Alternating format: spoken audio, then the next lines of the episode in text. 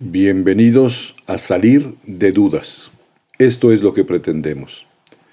¿Tienes dudas o preguntas sobre la fe católica, la práctica religiosa, lo que dice la Iglesia sobre cualquier tema? Aquí podrás salir de dudas. Son preguntas espontáneas de jóvenes universitarios. Preguntas directas, difíciles, que exigen respuestas cortas y certeras. El padre Pablo Arce Gargollo contesta una a una, en directo. Comenzamos, salir de dudas.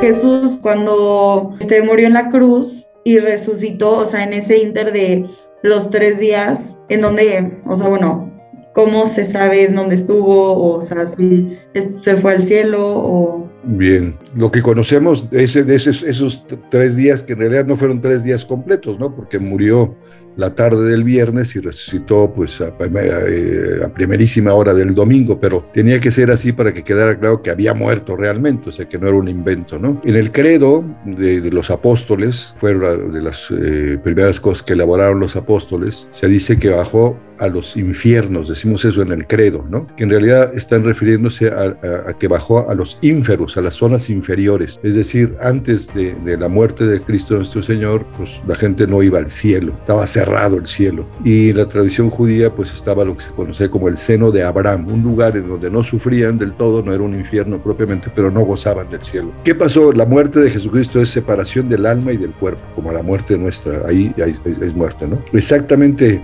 pues eh, si bajó nuestro Señor en espíritu, eh, la tradición de los primeros padres de la iglesia es decir que fue a ver a Adán, a Eva, a todos los santos patriarcas, que les dijo ya se abrió el cielo y los invitó a entrar al cielo, ¿no? Pero es una tradición, no tenemos ninguna prueba, digamos, científica o un documento que, que lo, que lo revele. Y lo, lo increíble es eso, que eh, si se, realmente murió Jesús, Él por su propio poder volvió a unir su alma a un cuerpo, ¿no? Y en este caso ya resucita con un cuerpo especial, que es un cuerpo glorioso, un cuerpo que tiene características de cuerpo glorioso que le permite, por ejemplo, desplazarse con solo su voluntad de un lado a otro, traspasar cuerpos opacos, por eso puede entrar al cenáculo con las puertas cerradas, ¿no? Y, pero esos tres días exactamente no tenemos ninguna más noticia que esta que bajó a los infiernos. ¿Cuál es el significado la importancia de la corona de espinas?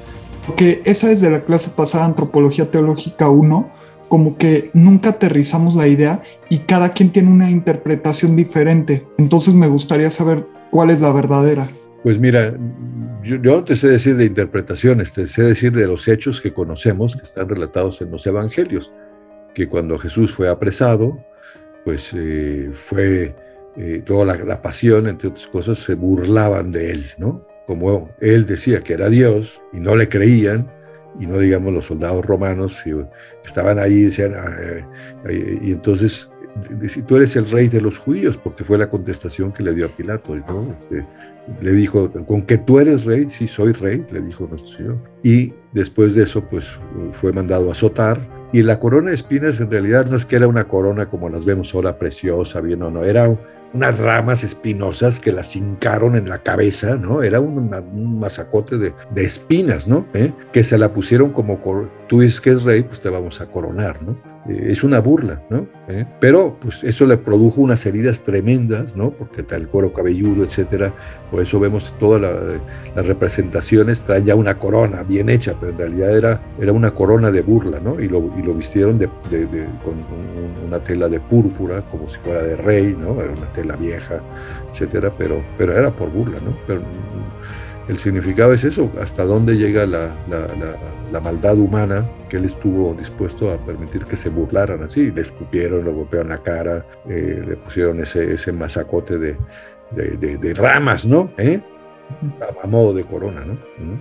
¿Cómo realmente quiso o quiere transmitir Jesús justamente el reino de Dios? Pues mira, eh, lo que hizo fue algo que podría parecer hoy en nuestros días un poco absurdo, porque hoy cuando quieres transmitir una idea notable, pues llamas a, a, a los medios de comunicación y conectas a todo el mundo y haces unas ruedas de prensa y, y, haces el mayor escándalo posible para que te conectes, ¿no? Pero Jesús lo que hizo fue decir, yo voy a, a vivir 33 años, poquito menos de 33 años probablemente, muy poquito menos, y 30 años voy a vivir normalito, sin que nadie se dé cuenta que soy hijo de Dios, soy Dios. Y los últimos tres años voy a, buscar unas gentes que además no tengan cultura, no tengan preparación, no sepan prácticamente ni escribir, la mayoría son pescadores, solo hay alguno como Mateo que es recaudador de impuestos, que además es un traidor porque le está cobrando impuestos a sus propios congéneres judíos, ¿no?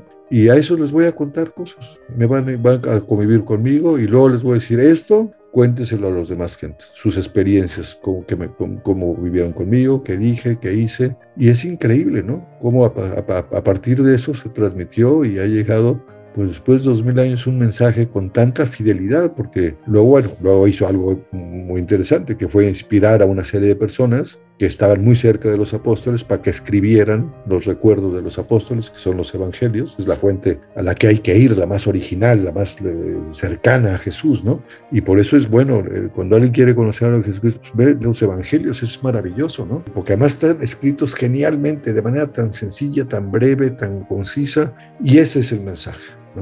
¿Cómo es que se dio cuenta que él era el hijo de Dios?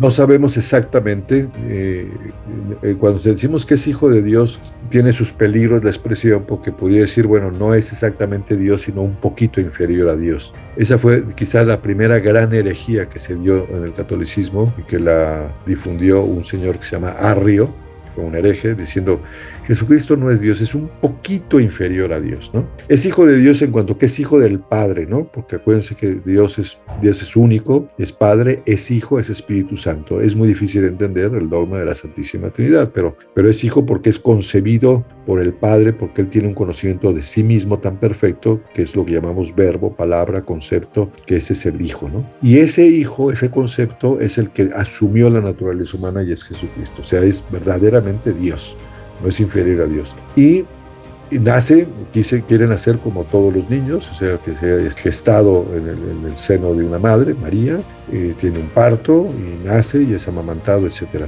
Lógicamente, como hombre, es una sola persona con dos naturalezas, la humana y la divina. Como hombre, pues al nacer, pues no tiene recuerdo de sí mismo de nada, como nos sucede a nosotros. Cada quien podría decir, ¿cuál es el recuerdo más antiguo que yo tengo de mi vida? Y probablemente ustedes no se acuerden absolutamente nada antes de los tres años o de los cuatro años de edad, ¿no? No tenemos ni nociones. Probablemente Jesús como hombre, pues en, los primeros años no tenía noción de que Él era Dios. ¿Cómo fue tomando conciencia de que Él era Dios, hecho hombre? No sabemos. Está claro por lo que dicen los evangelios que cuando fue al templo, cuando tenía 12 años, que se perdió. Su papá, María y José, siguieron de regreso hacia, hacia el norte, hacia Galilea, y María pensaba que iba en la caravana con José y José pensaba que iba en la caravana con María y, y después de un día de camino se les perdió el niño de 12 años, regresan a Jerusalén y de tres días después lo encuentran en el templo platicando con los sabios del templo que están azorados de la sabiduría. Y cuando María le dice no sabías que estábamos muy preocupados por ti, él le contesta algo que es muy fuerte, le dije yo, no sabían ustedes que debo de ocuparme de las cosas de mi padre, como diciendo yo soy Dios, o sea no me reclame, yo tengo que estar aquí en las cosas de Dios, ¿no? Quiere decir que a los 12 años era consciente de que era Dios, pero igual esa conciencia la tuvo a los 5 años, a los 6, de que sabía que era Dios, pero no, no, no, tenemos ninguna constancia de cuándo fue ese momento en que, como hombre, ¿eh? como hombre, captó con su intelecto que era Dios, verdadero Dios. ¿Por qué no paró como que se creara la maldad, Jesús? Si iba como, como a tratar de salvarnos como de todo eso, ¿no? Sí, pues esa es una pregunta que se hace mucha gente, ¿no?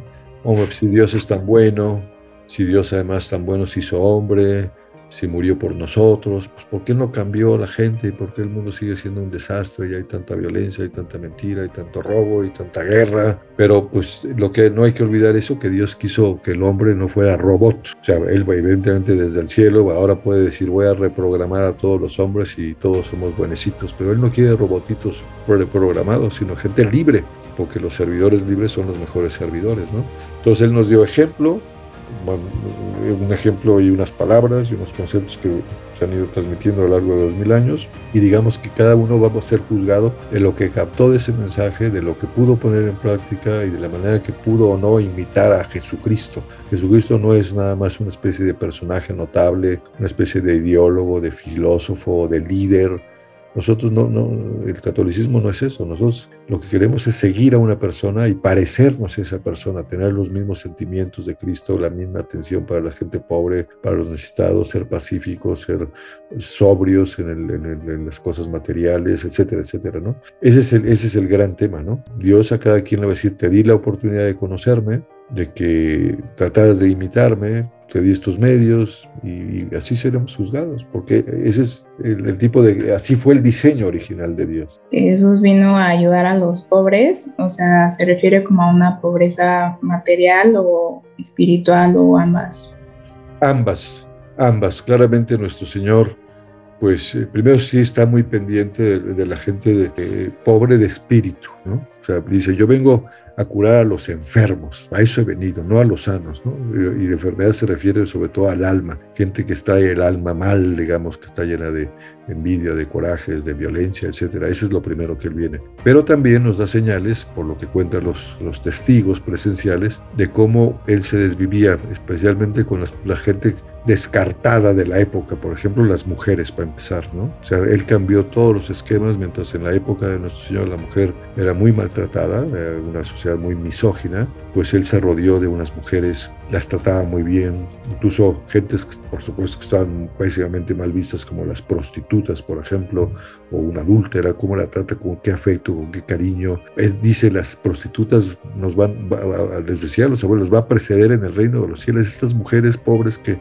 ya no tienen más remedio para sostenerse que entregar su cuerpo, que es lo peor que le puede pasar a una mujer. Nuestro Señor les trata muy bien, ¿no? Y luego sabemos también que a nuestro Señor le daban dinero, ¿no? uno de los que recogía el dinero, el encargado de guardar el dinero era Judas, Iscariote, que luego lo traicionó porque se aficionó al dinero, y nuestro Señor ayudaba a mucha gente pobre, ¿no? daba limosnas y cosas para, para o sea, tenía esa, esa, esa doble función, la, primero la pobreza espiritual sobre todo, y después la pobreza de los descartados, de los marginados y de los pobres económicamente.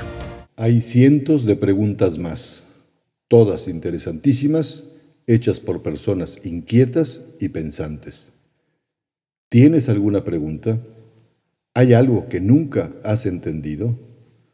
¿Las respuestas a tus inquietudes nunca te han convencido? Atrévete a preguntar. Envía tus preguntas por correo electrónico a salir de dudas seguido arroba juandiegonetwork.com. Dinos también si quieres participar en vivo en una sesión por Zoom. Está claro, hay que salir de dudas.